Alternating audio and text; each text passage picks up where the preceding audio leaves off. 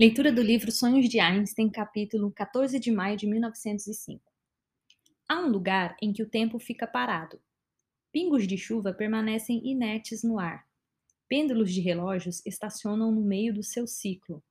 Cães empinam seus focinhos em uivos silenciosos. Pedestres estão congelados em ruas poeirentas. Suas pernas erguidas como se amarradas por cordas.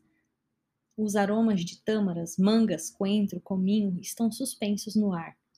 À medida que um viajante se aproxima deste lugar, vindo de qualquer parte, ele anda cada vez mais devagar. As batidas do seu coração ficam cada vez mais espaçadas, sua respiração arrefece, sua temperatura cai, seus pensamentos diminuem, até que ele atinge o centro morto e para, pois este é o centro do tempo. A partir deste lugar, o tempo se distancia em círculos concêntricos, inerte no centro, lentamente ganhando velocidade à proporção que aumenta o diâmetro. Quem faria uma peregrinação ao centro do tempo? Pais com seus filhos e amantes.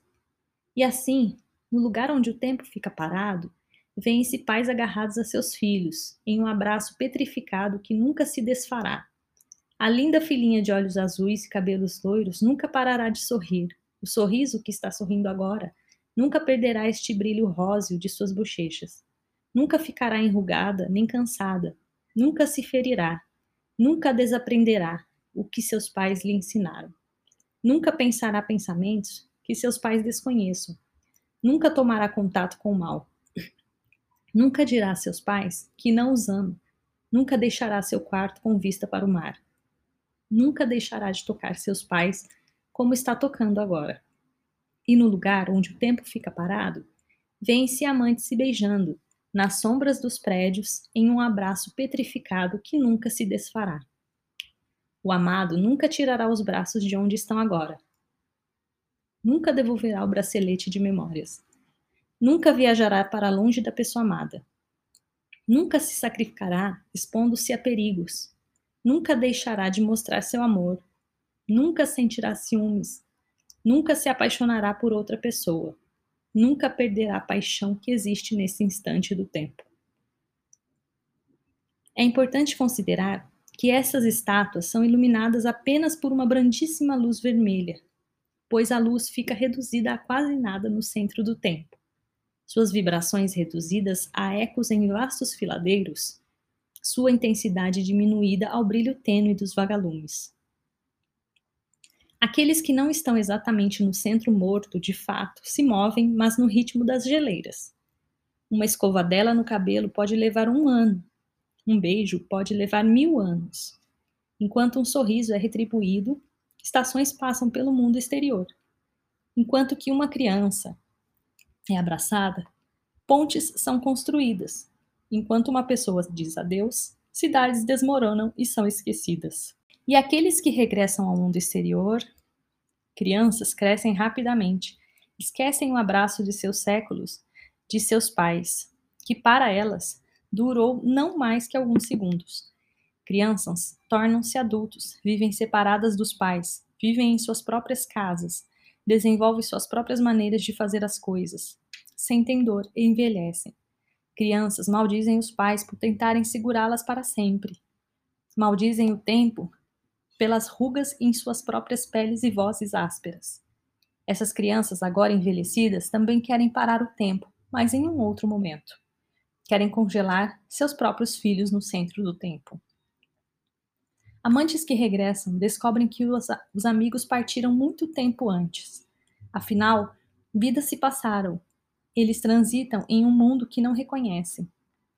Amantes que regressam ainda se abraçam na sombra dos prédios, mas agora seus abraços parecem vazios e solitários.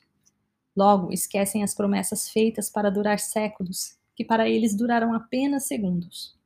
Sentem ciúmes mesmo entre estranhos, falam coisas terríveis entre si, perdem a paixão, distanciam-se, envelhecem e se isolam em um mundo que não conhecem. Alguns dizem que não se deve chegar perto do centro do tempo. A vida é um barco de tristeza, mas é nobre viver a vida. E sem tempo não há vida. Outros discordam, prefeririam viver uma eternidade de felicidade, mesmo que essa eternidade fosse fixa e petrificada, como uma borboleta instalada em uma redoma. É, esse capítulo me lembrou várias coisas. Uma das coisas que ele me lembrou foi um capítulo de Wanda, WandaVision, para quem assiste séries, né, da Disney. A WandaVision, ela consegue recriar o tempo ali, né, e ela aprisiona as pessoas com a memória dela, domina a memória das pessoas e faz ali o roteiro dela, da vida dela. E nas bordas, que é onde passa a perder um pouco da influência dela, essas pessoas ficam congeladas, né? E esse congelamento no, no filme, no WandaVision, na série, né, é, gera um sofrimento do aprisionamento da memória dessas pessoas, porque elas têm uma certa consciência do que é o movimento, do que é aquela ação e o quanto elas estão aprisionadas naquele instante, né? É, o, o texto, ele hipoteticamente fala sobre a gente querer congelar o tempo. Aliás, tem muitas nuances esse texto, é bem complexo, assim. Eu acho que daria para discutir várias coisas, né? Mas vamos tentar ser breve, porque uma boa parte do que a gente discute aqui é para vocês mesmos pensarem aí por conta de vocês. Mas querer congelar o tempo nas memórias boas, isso acho que é a vontade de muitas pessoas, né? Querer guardar aquele momento para sempre. Mas um momento que é para sempre, ele, ele passa a, se, a te escravizar, né? De uma certa forma. Agora, com relação a esse tempo, imagina que se a gente, é, se o tempo é relativo e a gente pode deformar de uma certa forma o tempo, quanto a gente está vivendo é, num tempo onde a gente coincide as nossas relações e os nossos comportamentos com esse tempo. Se a gente é, desse um zoom nesse tempo e a gente olhasse por instantes ali um comportamento ou uma ação e, e a gente fizesse uma escala relativa do tempo para esse instante e ampliasse essa escala fizesse com que frações de segundos ali, milissegundos, é, durassem uma eternidade, que é o que ele sugere aí, que acontece no centro do tempo, né? É, então, a gente pode dizer que seria quase como congelar o tempo, né? É, é como, sabe quando a gente grava um filme em time-lapse e depois assiste ele em um segundo, você passa 10, 10 horas em um segundo, um exemplo assim, né? Ou quando a gente faz o contrário, slow motion, né? Quando a gente grava é, 10 segundos de vídeo e assiste um minuto, então a gente consegue praticamente expandir o tempo ali e olhar naquele instante numa amplitude maior. É como se ele sugere como se a gente fizesse isso com a vida. E aí ele coloca o que, que, que isso impactaria, né, nas relações. E aí ele, ele dá a sugestão ali do pai que prende o filho, ou do amante que vive aquele momento de prazer imenso ali por um tempo maior, né? Tenta, tenta fazer essa expansão, né?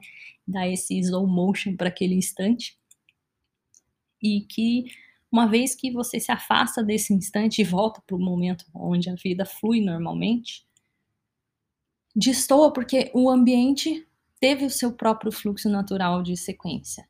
Então você que ficou preso naquele instante, praticamente não viveu o resto. E aí ele coloca o quão importante é para a gente viver a realidade no tempo que ela existe para gente, né? Nem, nem acelerar e nem parar no tempo.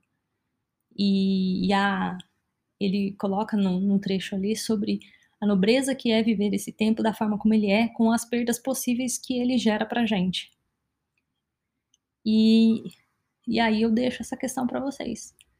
É, vocês acham que vocês gostariam de travar, parar o tempo em algum instante e acham que carregar esse instante travado para sempre, por um bom tempo, traria a verdadeira e plena felicidade? Ou viver a vida no fluxo normal como ela é, é o melhor mesmo sabendo que você vai perder e deixar passar esses momentos né, frenéticos assim de grande prazer, né? É uma coisa para se pensar. Eu já tenho a minha resposta, mas não vou falar.